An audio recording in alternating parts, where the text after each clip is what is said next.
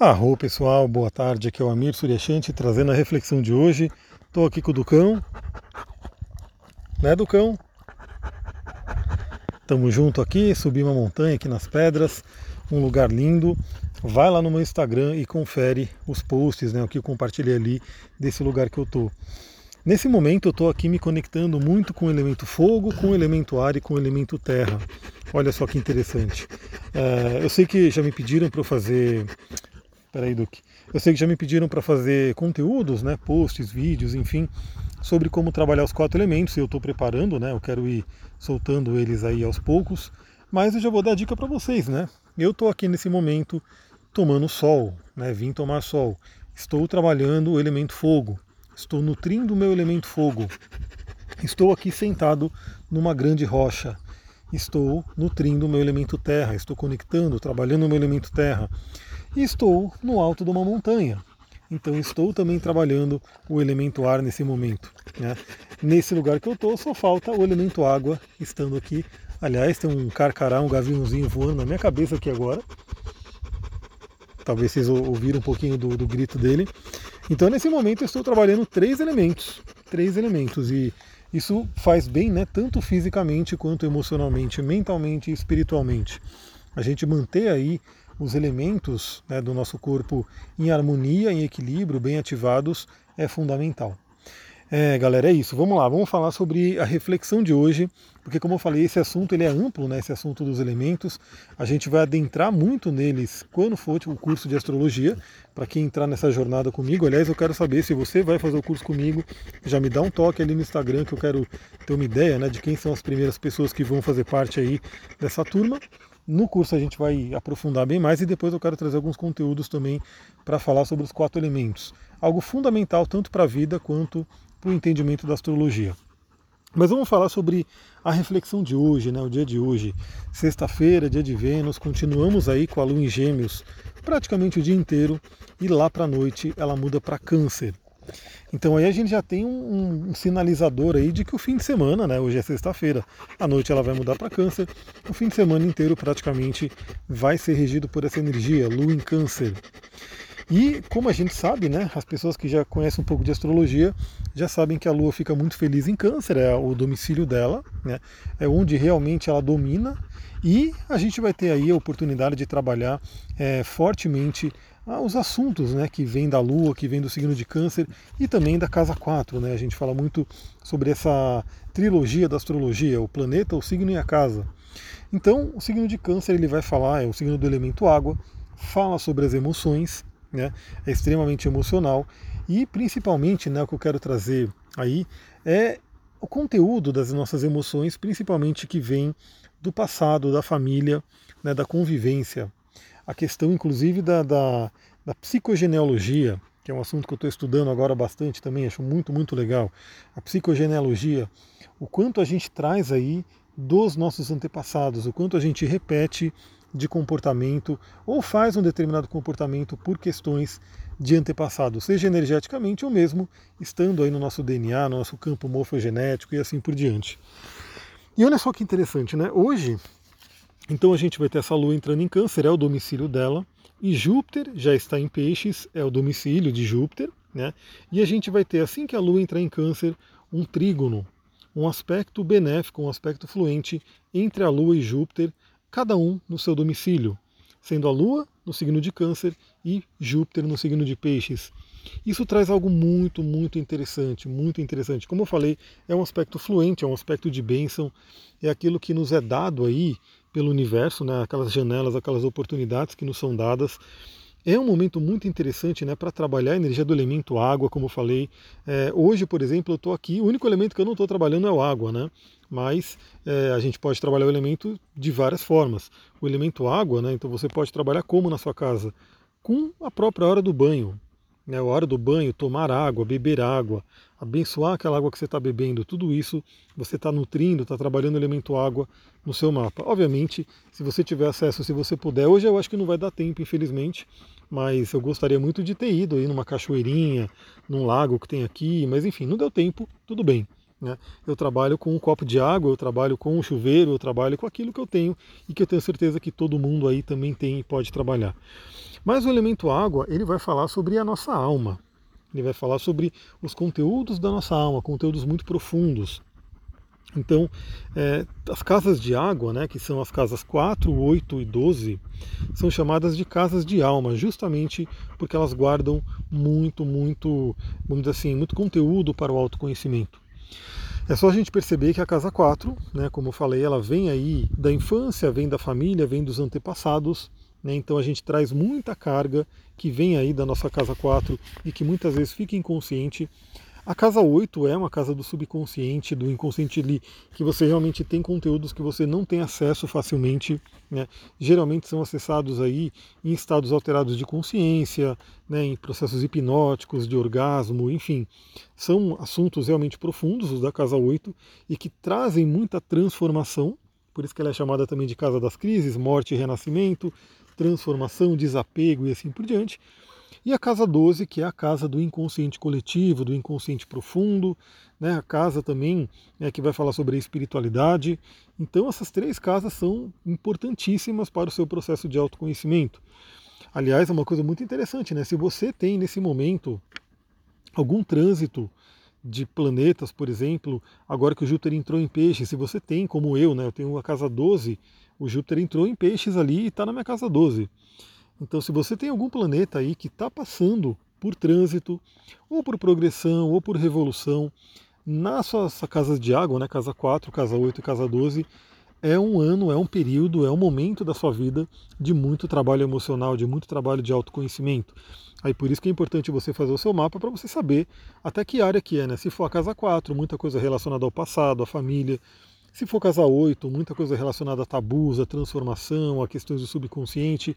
Se for casa 12, as questões da espiritualidade, do inconsciente coletivo, né, o quanto você pega também do inconsciente coletivo, o quanto você está participando né, ativamente, às vezes, sem saber, dessa parte aí do, do inconsciente coletivo.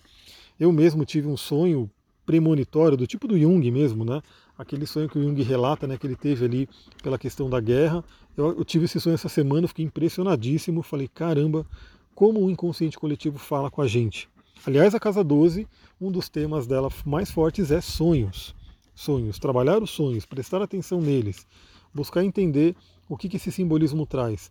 Como eu falei, nem sempre é uma tarefa tão simples, porque a gente está falando de uma linguagem simbólica, mas também, e nem sempre, às vezes, vem uma mensagem que você compreende claramente, enfim.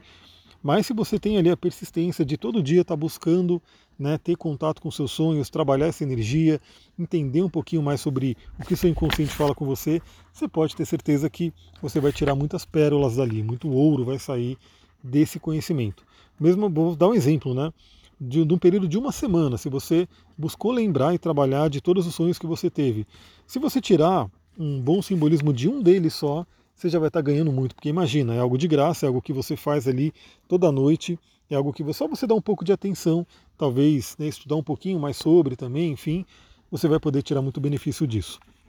Mas vamos lá, teremos esse trígono, e esse trígono vai acontecer lá para a noite, se eu não me engano, o horário exato dele vai ser por volta das 11 horas da noite, e ele começa um pouco antes e termina um pouco depois, né? Então assim, a gente tem uma faixa de, de atuação desse trígono. Então, logo à noite já começa né, a, a energia desse trígono que pode nos ajudar a expandir emoções. Né? Então, principalmente aí, tem algumas pessoas que já têm um acesso mais fácil às emoções. Então, por exemplo, a pessoa que já tem muito elemento água, né, tem planetas de água forte no mapa, geralmente ela já tem um contato mais fácil, mais facilitado com as emoções. Mas tem pessoas que carecem do elemento água ou tem ali planetas do elemento água muito desafiados e pode ser que essa pessoa não tenha tanto acesso a isso. Né? São aquelas pessoas que a gente fala que são extremamente racionais, são pessoas que de repente é, são tidas como frias, sem sentimentos, e a gente sabe que não é assim, né? Todo ser humano tem ali o seu manancial de emoções. A única coisa é que muitas vezes ela está desequilibrada ou não está acessando esse, esse conteúdo né, emocional.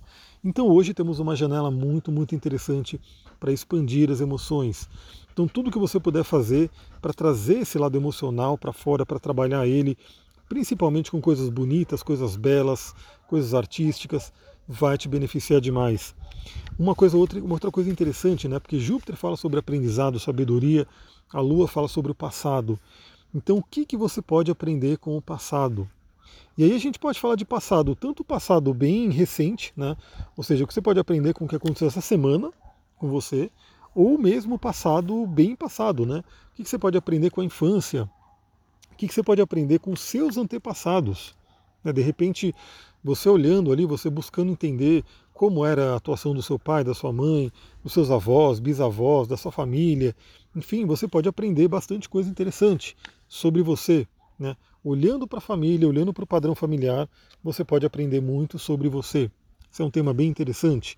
E, obviamente, como a gente está falando de lua, estamos falando de câncer, a importância da família, do nosso clã na nossa vida. Aliás, o Júpiter, né, o planeta Júpiter, ele se exalta no signo de câncer, né, trazendo essa coisa mais forte ainda, porque temos um Júpiter fazendo um trígono com a lua em câncer, então temos essa força né, do Júpiter exaltado, caso ele estivesse no câncer.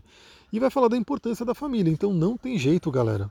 É, a família é aquela coisa, é extremamente kármica, porque a gente, em tese, conscientemente não escolhe nascer em determinada família, mas a gente sabe que, no final das contas, né, no fundo, no fundo, a gente escolheu nascer com aquela família sim.